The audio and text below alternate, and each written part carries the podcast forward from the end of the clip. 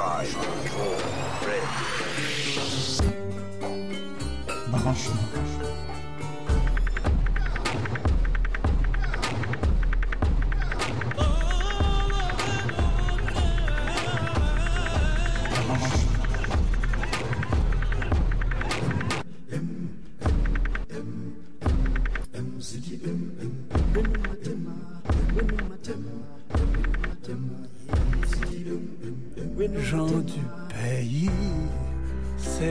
Votre tour de vous laisser parler d'amour.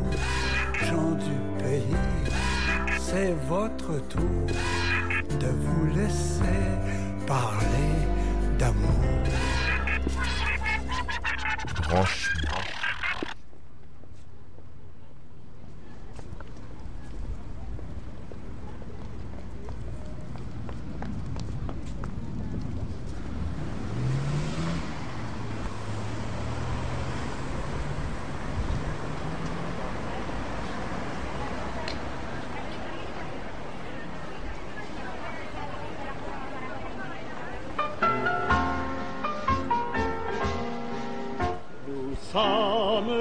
Persécutés de tous les temps et de toutes les races. Toujours nous fûmes exploités par les tyrans et les rapaces. Ouvriers ou bien paysans, travailleurs de la terre ou de l'usine, nous sommes dès nos jeunes ans réduits au labeur qui nous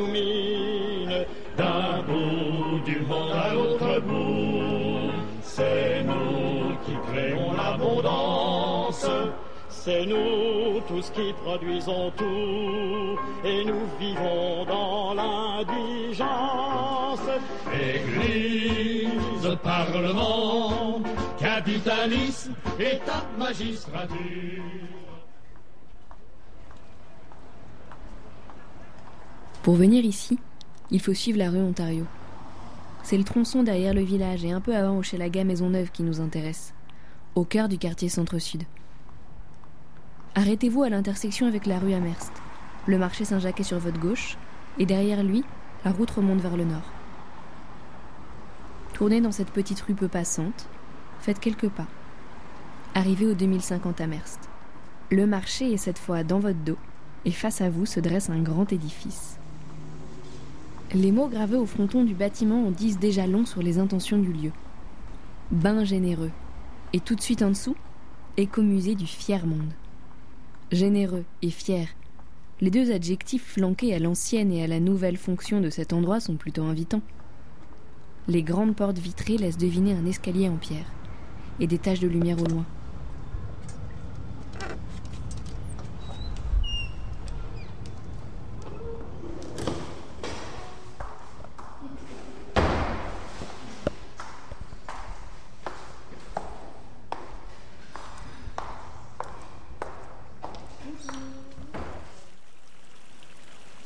Le bain généreux, ouvert en 1927, était une piscine, un bain public où les populations pauvres de ce quartier ouvrier venaient se laver et se divertir. L'écomusée du Fier-Monde, avec sa formule qui résonne et sa lettre maligne, est venu réparer les murs ébréchés. En 1996, les habitations communautaires Centre-Sud, une association du coin, a investi les lieux dans l'idée d'en faire un endroit où raconter et exposer l'histoire et les acteurs du quartier. Si vous gravissez les quelques marches menant à l'accueil, vous rencontrerez certainement Normand Chamberlain. Travaillant ici depuis fort longtemps, il est intarissable sur la beauté du lieu. Pour l'époque, c'était une grande piscine. Et ce qui est fascinant, c'est que c'est un endroit très grandiose, art déco. Euh, et les gens étaient très, très pauvres dans le quartier. Mais les édifices publics, les banques, les écoles, les églises étaient grandioses même dans le quartier. Parce que c'est fabuleux comme édifice. euh, Ouais, si les gens l'ont pas vu, vous pouvez consulter le site Internet et tout ça parce que c'est grandiose. C'est l'art déco de 1927 et ça ressemble à une église, sauf qu'il n'y a pas de pilier au centre. Donc c'est vraiment une, un arche arc-en-ciel. On dit une arche, une arche? Une arche. Une arche, c'est ça, c'est ce que je pensais. Donc arc-en-ciel euh, qui fait tout le tour, qui soutient le toit. Esthétiquement, c'est très joli. Take your mark.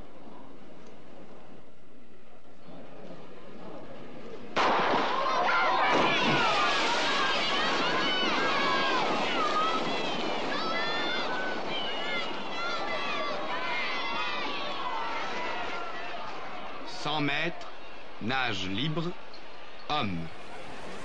Il n'est pas difficile d'imaginer l'eau, les plongeons des baigneurs, les douches et les cabines. Le grand bassin est encore carrelé par endroits et les ouvertures dans le plafond blanc parsèment l'espace de flaques de lumière. Mezzanine d'ailleurs, qui, qui à l'origine servait de gradin pour les spectateurs. Parce que ici, c'était une piscine prestigieuse.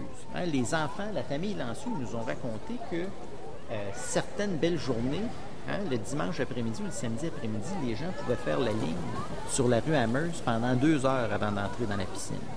Alors là, les gens entraient, on laissait entrer un groupe de baigneurs hein, pendant une heure. Et au bout d'une heure, c'était coup de sifflet. Et ce premier groupe sortait, on entrait un autre groupe. Et là, évidemment, il fallait que les gens passent à la douche. Et là, on surveillait si c'était, c'est ça, si tout le monde, avant de plonger dans l'eau, avait bien pris sa douche. Euh, alors donc, oui, c'est un lieu très fréquenté, non seulement par les baigneurs, mais aussi par les spectateurs. Parce qu'il y avait ici des compétitions, des compétitions de water polo, de natation. Du coup, c'est amusant de voir que le, regard s'est déplacé, puisque les spectateurs étaient sur les gradins regarder la piscine.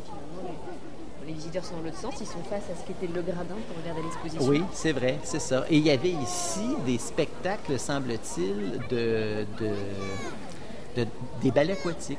Hein? Ce qu'on appelle aujourd'hui, c'est un sport olympique. On, on dit que c'est euh, Natation synchronisée. natation synchronisée, c'est ça. Il y a même eu des, des- des championnes québécoises en, en- en- en natation, euh, en nage synchronisé. Mais, euh, et là, euh, les personnes euh, un peu plus vieilles se rappelleront peut-être de cette, de cette mode des, spectacles de ballet aquatique. Les films d'Esther Williams, d'ailleurs, qui est décédée il n'y a pas très longtemps. Ben, alors donc, il y avait ici, on installait des, lumières, hein, des spots colorés sur les gradins. hein, et on pouvait entrer jusqu'à 300-400 personnes qui venaient voir des spectacles de danse aquatique, qui venaient voir les, euh, des clubs de water, des, ça, des, des matchs de water polo, des compétitions de natation. Alors, c'était un lieu extrêmement fréquenté. Ça aussi, c'est peut-être quelque chose qui est intéressant, c'est que ce lieu, qui était très fréquenté, qui était un lieu public où il passait beaucoup de monde, a gardé sa vocation publique et communautaire. C'est-à-dire, c'est encore un lieu qui est utile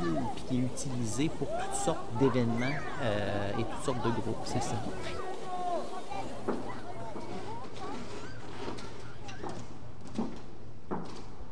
Les expositions, temporaires et permanentes, se déroulent le long des murs. L'une autour de l'ancien bassin maintenant rempli de chaises, l'autre en haut, sur les galeries.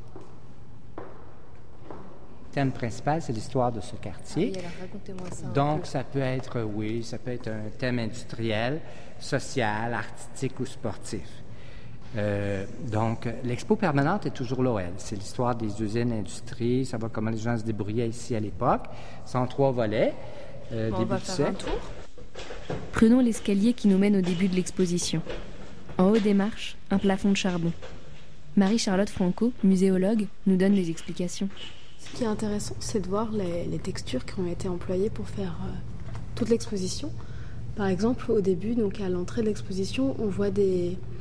On peut pas trop savoir si c'est des maisons ou des, des boîtes aux lettres, mais qui sont euh, avec les, les matériaux donc euh, propres à l'univers ouvrier, donc le métal, la brique et le verre. Et le verre est cassé ou, euh, ou très vieux, donc c'est intéressant de voir ça qui fait un rappel complètement inverse avec euh, la fin de l'exposition, euh, qui aussi représente donc des cages de la même forme, mais avec des matériaux très colorés de la vie quotidienne des, ouvriers ou même des habitants du quartier sud, qui prouve finalement que les, ouvriers au fil de l'exposition, on se rend compte qu'ils sont vraiment vraiment humains et que ne sont pas qu'ouvriers et qu'ils peuvent aussi, on voit dans, dans les cages euh, des pelotes de laine, euh, du lait, euh, des briques de lait, des, des cuillères, des pinceaux. Donc ils ont aussi une vie, une vie artistique, une vie quotidienne qui peut être aussi heureuse. Donc je pense que c'est la conclusion, c'est assez intéressant cette conclusion-là. Et puis ça, ça rebondit sur, sur le titre de l'exposition qui s'appelle Grandeur et misère. Donc on voit en fait finalement le début la misère qui devient grandeur, une grandeur quotidienne.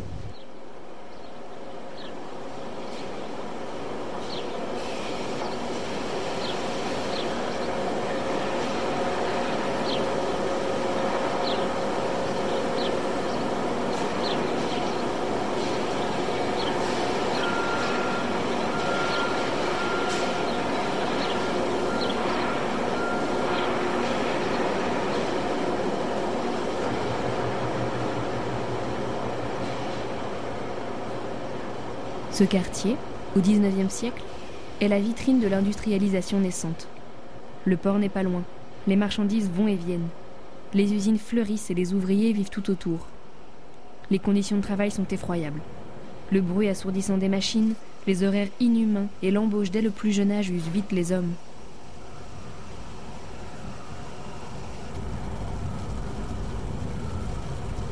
Le grand capitalisme et les patrons sans scrupules dictent leurs lois sur le Montréal industriel. L'endroit est un ancien bain public, une piscine de la ville de Montréal. Donc, c'est un magnifique espace art déco, grandiose, qui était incidemment situé dans un quartier très pauvre. Et les gens n'avaient pas de commodité hygiénique adéquate, pas de bain, pas de douche, pas d'eau chaude, et ils venaient ici pour les besoins d'hygiène, dans les douches au fond là-bas derrière. Et ça, jusqu'en 1970, il y avait des gens qui n'avaient pas ces commodités-là dans le quartier. Donc, c'est assez inusité parce que en bas de la Sherbrooke, il y avait une différence de classe sociale. Donc, euh, les gens étaient pauvres dans ce quartier qui était très modeste. Les gens demeuraient souvent dans le quartier parce qu'ils travaillaient dans les usines. Les usines étaient là à cause du bar et le fleuve. Donc, vous voyez, il y a un lien tout ça. Mais quand je vous dis pauvre, c'est la grande pauvreté. Aujourd'hui, les gens croient qu'ils sont pauvres s'ils n'ont pas de cellulaire, d'ordinateur. Mais à l'époque, c'était pour se nourrir. On ne parle pas de la même chose. Et 70, euh, c'est quand même assez récent. Juste avant qu'ils construisent la tour de Radio-Canada pour Donc, euh, ils ont chassé complètement les gens qui étaient là. Et puis, euh, les gens n'avaient pas d'autre endroit où demeurer. Donc, ça a dispersé les familles qui habitaient là. En fait, maison est un grand mot. C'était des taudis. Je pense que héros ont compris dans le prix du loyer, mais c'était dommage pour les gens qui n'avaient pas d'autre endroit où aller. Et la ville ne les relocalisait pas à l'époque. C'est un non-sens, mais c'était comme ça. C'est pas si lointain que ça, tout ça.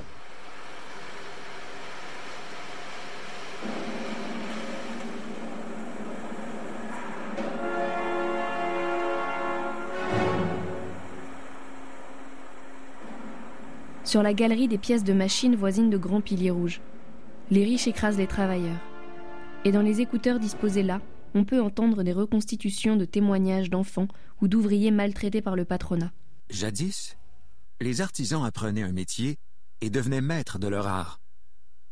L'industrialisation qui s'amorce au milieu du 19e siècle amène une plus grande division du travail. Peu à peu, les ouvriers n'apprennent qu'une seule tâche simple qu'ils répètent pendant de longues heures. Ils se retrouvent dans de grandes usines, souvent insalubres et assourdissantes. Un machiniste anonyme de Montréal. Avez-vous entendu des jurements ou autres langages obscènes dans la fabrique? On peut presque rien entendre quand ça marche. On n'entend pas ces affaires-là. Personne ne se permet de jurer dans cette fabrique? Peut-être qu'il y en a quelques-uns qui se le permettent. Moi-même, j'ai pu me permettre de dire un sacre quelquefois. Mais il y a assez de bruit qu'on n'entend pas ce qui se dit. Ce bruit qu'on entend dans la manufacture a-t-il pour effet de rendre les enfants sourds? Ben. Peut-être que quelques-uns deviennent sourds.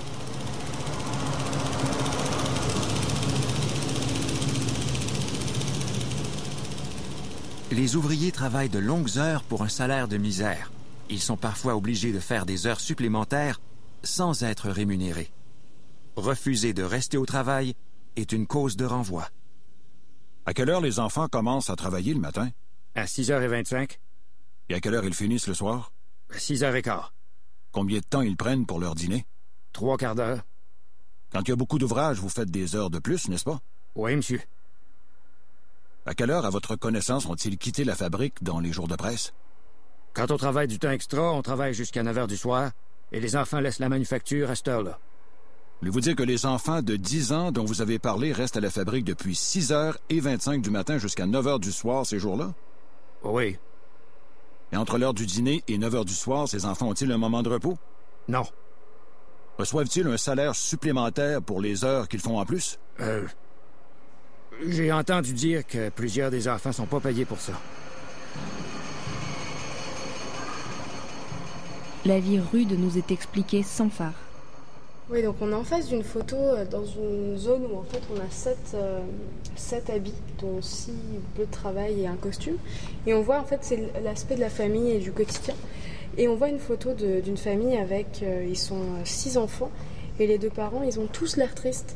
sauf la plus grande, la plus grande des filles, enfin la plus grande, qui, qui a un air assez espiègle en plus. C'est assez rigolo, elle te fixe, elle a un petit sourire en coin. Et euh, ils ont tous l'air tristes. La mère euh, s'est maquillée exprès. On voit qu'elle s'est euh, blanchie la peau, qui n'est pas du tout la même, que, la même couleur que ses mains. Et on voit qu'elle s'est elle s'est teint les sourcils pour la photographie. Donc c'est intéressant. Ce qui est intéressant aussi, c'est de voir la date, 1942. Parce qu'en face de la photo, on a l'impression vraiment d'une d'une scène de la vie quotidienne dépeinte par Zola, par exemple. Et en fait, on se rend compte que c'était il, y a à peine 60 ans. Donc euh, tout de suite, ça nous remet en condition par rapport à ce quotidien et par rapport à cette réalité euh, qui existait à Montréal. Et ce qui est aussi intéressant, c'est de voir déjà que en fait, tout, le, tout le cadre de la photo reprend, euh, reprend la photographie avec une découpe en bois. Et il y a écrit en, grandes lettres Fiers de gagner leur pain à la sueur de leur fond. Donc ça, révèle finalement autre chose dans la photo parce que finalement, si on revoit la photo, on a l'impression qu'ils sourient plus et qu'ils sont plus fiers de, leurs conditions que de prime abord, finalement. On a plus l'impression qu'ils sont moins passifs qu'on pourrait le penser. Enfin, c'est l'impression que j'ai en tout cas quand, je regarde toute la thématique autour et euh, les, euh, les, messages qui sont écrits euh, autour de la photographie.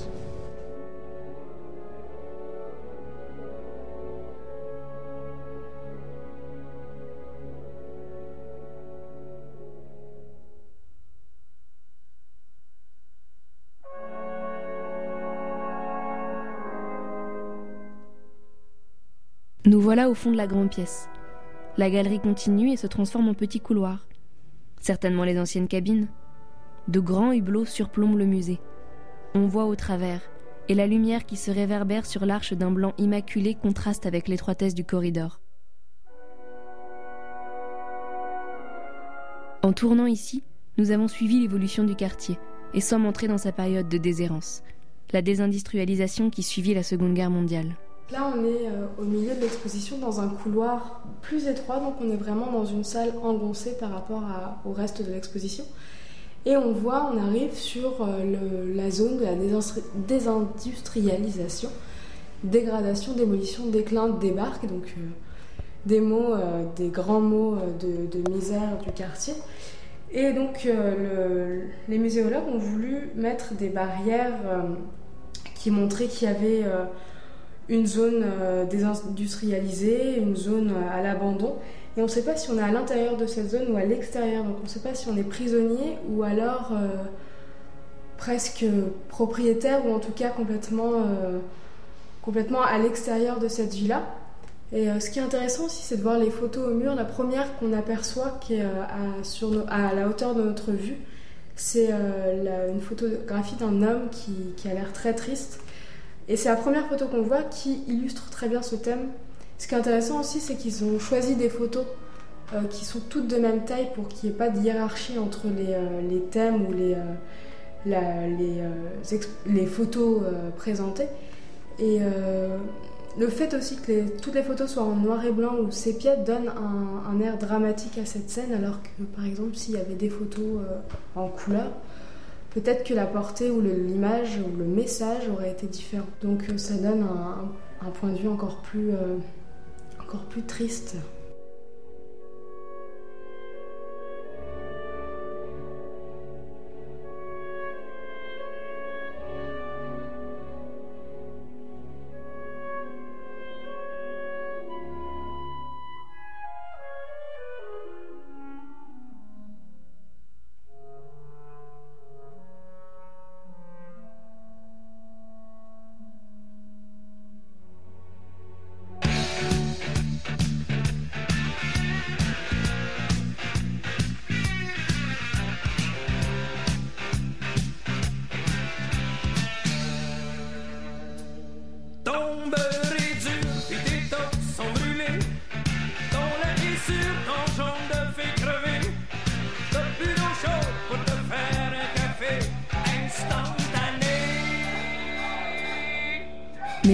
Ne sont pas loin, et la contestation gronde.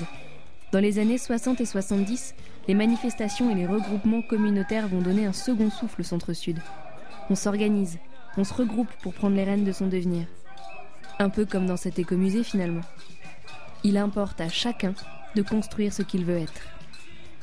Après donc, le, euh, passage du milieu sur la désindustrialisation, ce qui est intéressant, c'est qu'on arrive dans, la, dans, une pièce sur les mouvements contestataires, où euh, le musée a recréé avec euh, des, photos, en fait, des, comme si c'était des pancartes de manifestation avec des photos. C'est une espèce de mise en abîme assez intéressante où on voit des photos en noir et blanc et des photos en couleur de luttes qui se sont passées il y a à peu près 25-30 ans où euh, finalement, en regardant les photos, les gens, on voit leur, euh, leur, euh, leur combat politique, mais il y a aussi des sourires, on sent, on sent vraiment un esprit communautaire qui se transforme si on, tourne le dos et on voit le, panneau. En esprit vraiment beaucoup plus communautaire où le musée a décidé de, de montrer aussi l'esprit d'entraide contre l'itinérance, l'environnement, une éducation populaire, comme c'est écrit sur les, sur les post-it du tableau,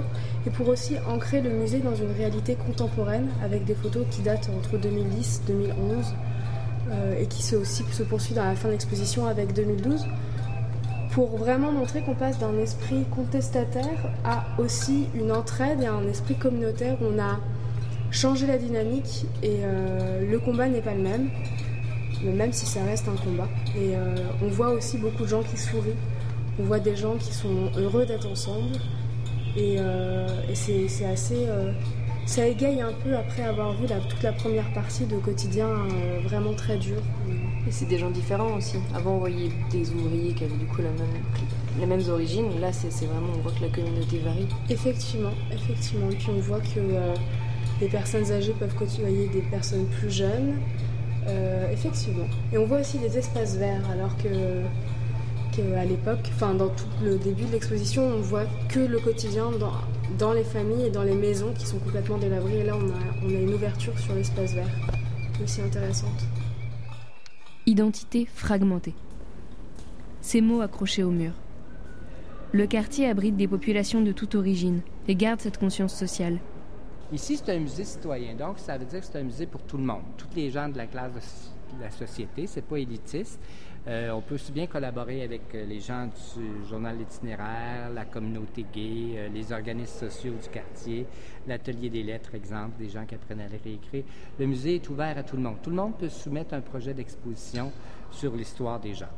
D'accord. Et celle qui est en ce moment, du coup, c'est quoi? En fait, ça, c'est estival. C'est des, des dessins d'un atelier de dessin de Radio-Canada. Donc, c'est des employés de là-bas. Mmh qui ont un centre de loisirs, en fait, et puis c'est un atelier de dessin, c'est des croquis. Et là, on présente ça pour l'été. En fait, ça peut être aussi bien euh, le décorateur qu'un technicien, qu'un animateur, tout ça. Donc, c'est les employés de Radio-Canada qui présentent euh, leur œuvre. Le thème, ben, c'est des nuits artistiques. C'est des croquis de nuits artistiques. D'accord. Oui. Donc, ça, c'est l'expo temporaire. OK. Et comme je vous dis, on varie nos expositions environ chaque saison, mais parfois ça dure trois semaines, deux semaines, mais ça, c'est des collaborations avec les organismes du quartier. Comme exemple, il y a un centre africain dans le quartier, sur Saint-Hubert. C'est méconnu, mais c'est là.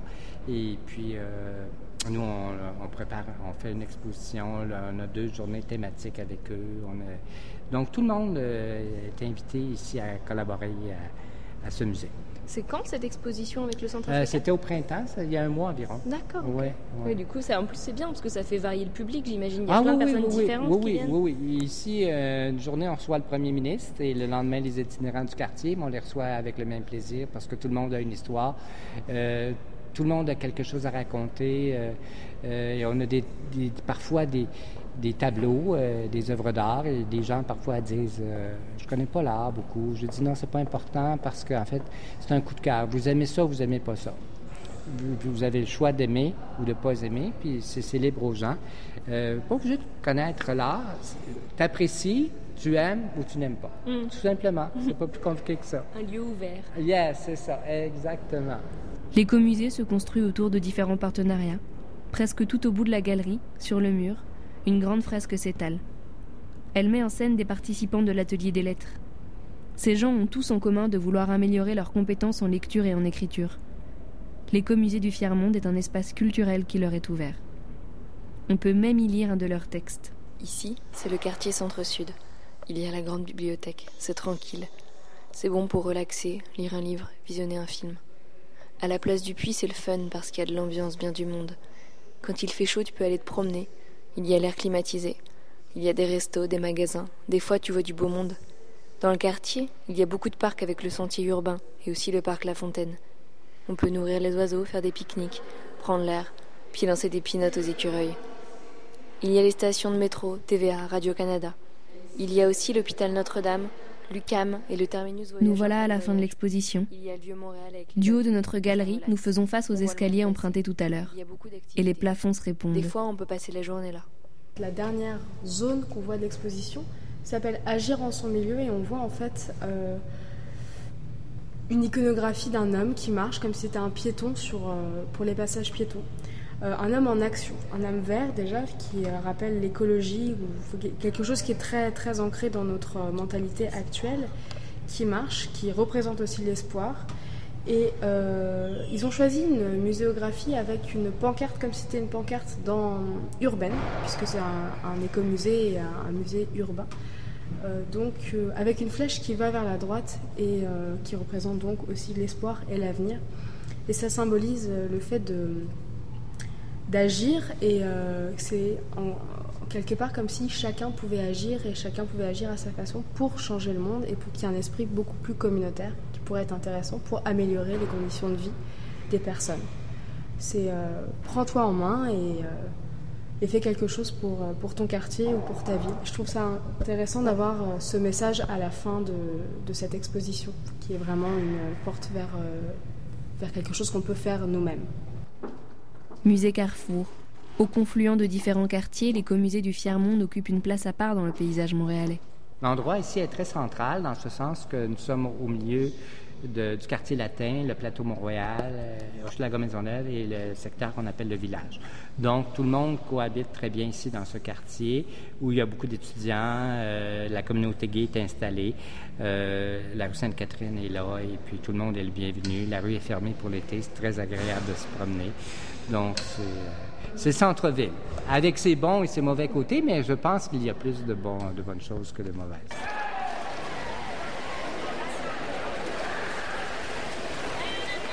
La grande piscine résonne encore des compétitions du dimanche. En haut des gradins, les spectateurs ont seulement changé de regard. Ils se tournent aujourd'hui vers les murs, où sont accrochées les marques d'un passé et d'un quartier en mouvement. Peut-être se retourneront-ils encore un jour?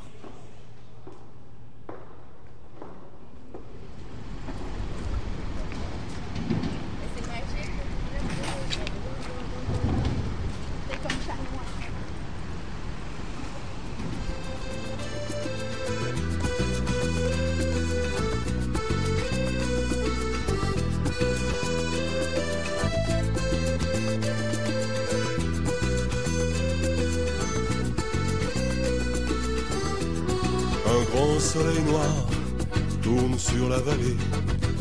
Cheminée muette, portail verrouillé, wagons immobiles, tours abandonnées, plus de flammes oranges dans le ciel mouillé.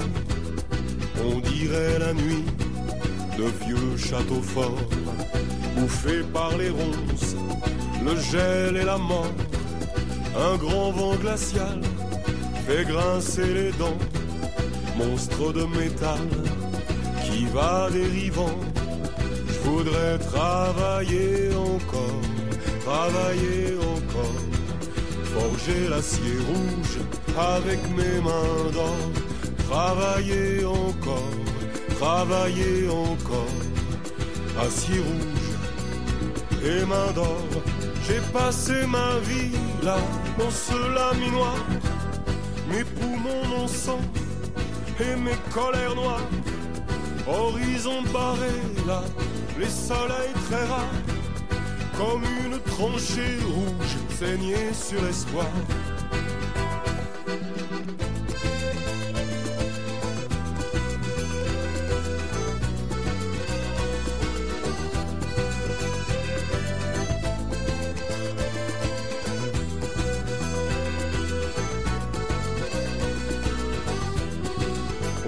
Le soir et navires de guerre, battus par les vagues, rongés par la mer, tombés sur le flanc, giflés des marées, vaincus par l'argent, les monstres d'acier. Je voudrais travailler encore, travailler encore, forger l'acier rouge avec mes mains d'or, travailler encore, travailler encore, acier rouge et mains d'or. Je peux plus exister là, je peux plus habiter là, je sers plus à rien, moi, y a plus rien à faire. Quand je fais plus rien, moi, je coûte moins cher que quand je travaillais, moi, d'après les experts. Je me tuais à produire pour gagner des clous. C'est moi qui délire ou qui devient fou. Je peux plus exister là, je peux plus habiter là, je sers plus à rien, moi, y a plus rien à faire.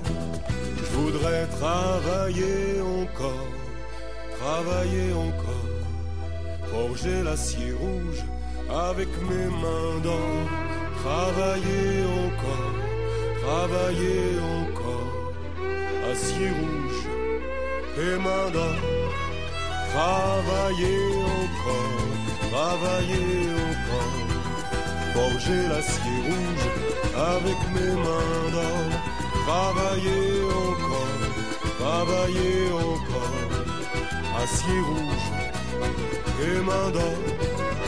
Travailler encore, travailler encore, forger l'acier rouge avec mes.